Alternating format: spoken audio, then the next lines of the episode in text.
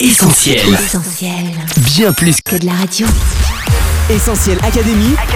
Julie et Mag. Salut à tous, Julie au micro d'Essentiel Académie en compagnie de Coach Mag. Salut Julie, salut les auditeurs. On dit que la justice est aveugle en raison de son impartialité, mais pour autant, elle n'est pas infaillible. Oui, certaines affaires sont de vieux fantômes qui hantent encore les tribunaux. Procès injuste, erreur de procédure.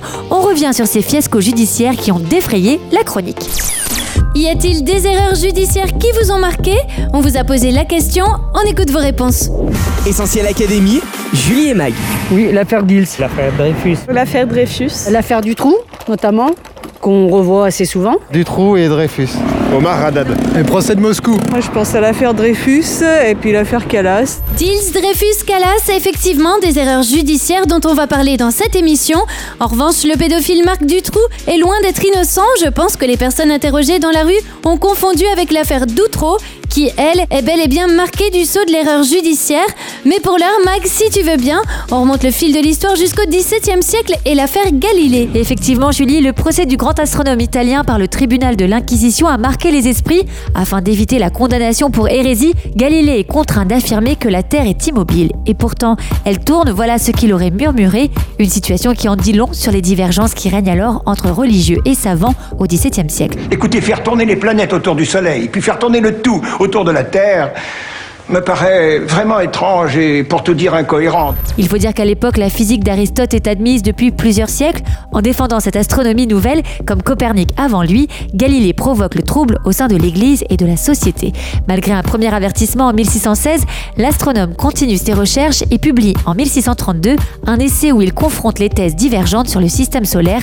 Le Soleil est au centre de l'univers versus la Terre est au centre. Mais l'affaire Galilée, ce n'est pas seulement le procès de l'héliocentrisme, ni même celui de la science jugée par la religion, c'est avant tout un contexte de conflit d'intérêts politico-religieux mêlant les jésuites, l'Inquisition et le pape Urbain VIII. Vous vous prenez pour la conscience du monde, Galilée, pour la vérité incarnée, ce qui vous conduit à affirmer n'importe quoi, au mépris même des observations. Ce dernier est en mauvaise posture et a peur d'être accusé de soutenir des théories hérétiques. Il décide alors de se désolidariser de son ami Galilée. En février 1633, le savant âgé de 70 ans est convoqué au Vatican.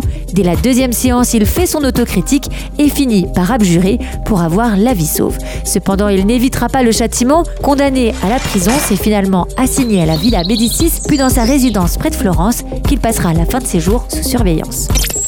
Coach, l'un des plus grands scandales judiciaires français, c'est aussi l'affaire Calas. Oui, Julie, les faits surviennent sous le règne de Louis XV. En 1760, une affaire va raviver le conflit de religion qui oppose catholiques et protestants, c'est l'affaire Calas.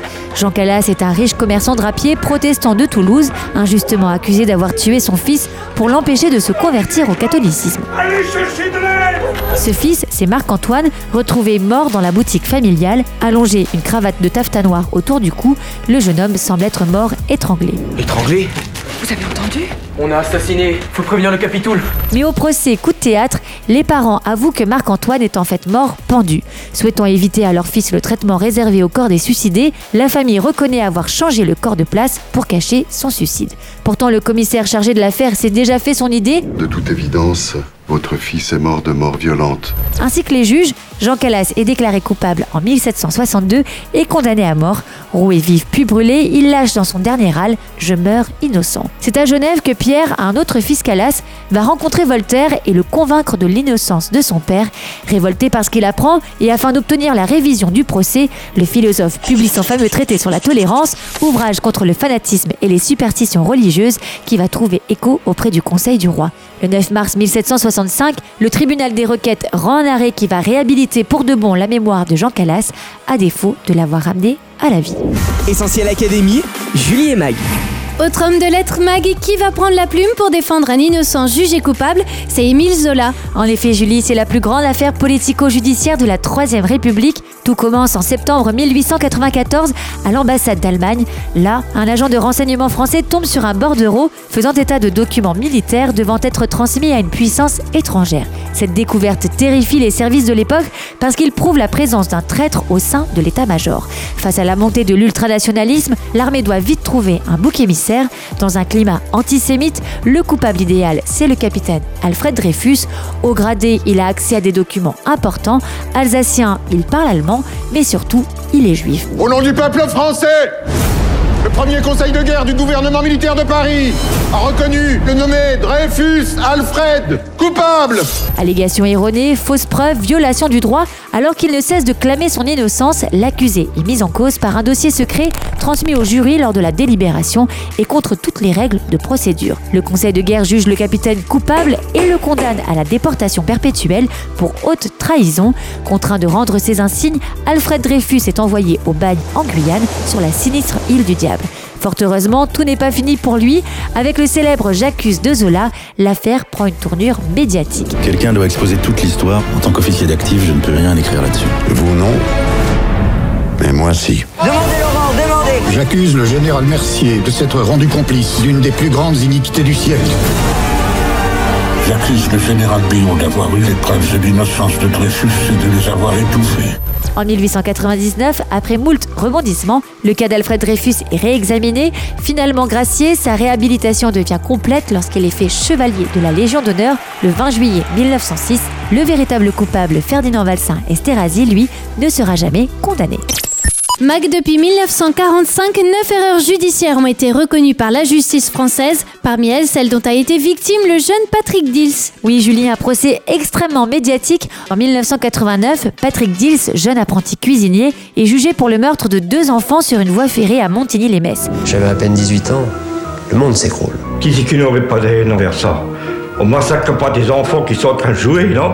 Après avoir sous contrainte avoué les crimes, il devient à 19 ans le plus jeune condamné à perpétuité de France. À l'époque, Patrick Dils est un garçon introverti, terrorisé, qui n'arrive pas à se défendre. Pourtant, le système judiciaire va faire preuve d'une cécité glaçante. Malgré l'absence de preuves, Patrick Dils est placé en détention où il subira de nombreux viols et autres sévices. On m'insulte. Meurtrier, assassin d'enfants, on va te faire la peau, on va te lyncher.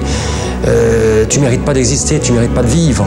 Dès lors, il signera chacun de ses courriers du nom de l'innocent incompris. Ce n'est qu'en 1998 qu'une découverte permet de soumettre le cas de Patrick Dils à la cour de révision. En effet, on apprend que le tueur en série Francis Holm était présent sur les lieux du crime au moment des faits. Il faudra tout de même trois recours pour que l'innocent incompris entende le juge prononcer la formule acquitté.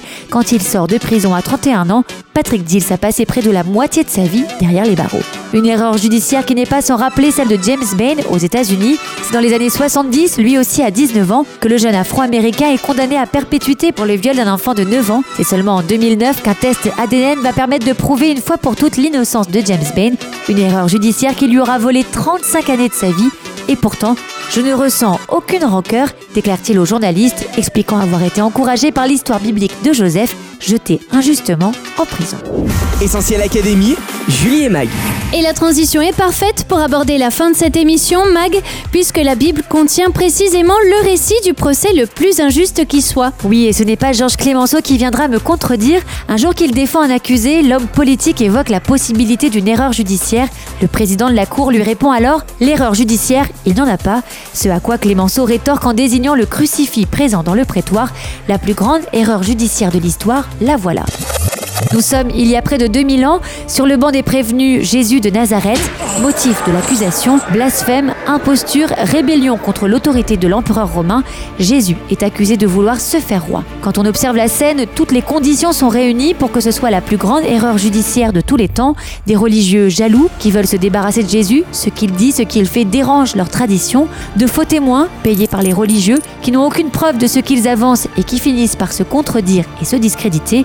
Un gouverneur romain, Ponce Pilate, persuadé de l'innocence de Jésus, mais qui par tactique politique, ambition et désir de plaire à la foule, finit par le condamner. Enfin Jésus, l'accusé, il n'a objectivement rien d'incoupable, la preuve c'est le témoignage qu'il laisse autour de lui, des malades guéris, des cœurs consolés, des vies transformées et des paroles pleines de pardon, d'espoir, de justice. Et pourtant c'est lui l'innocent que l'on va traiter comme un coupable, que l'on va mettre au rang des malfaiteurs.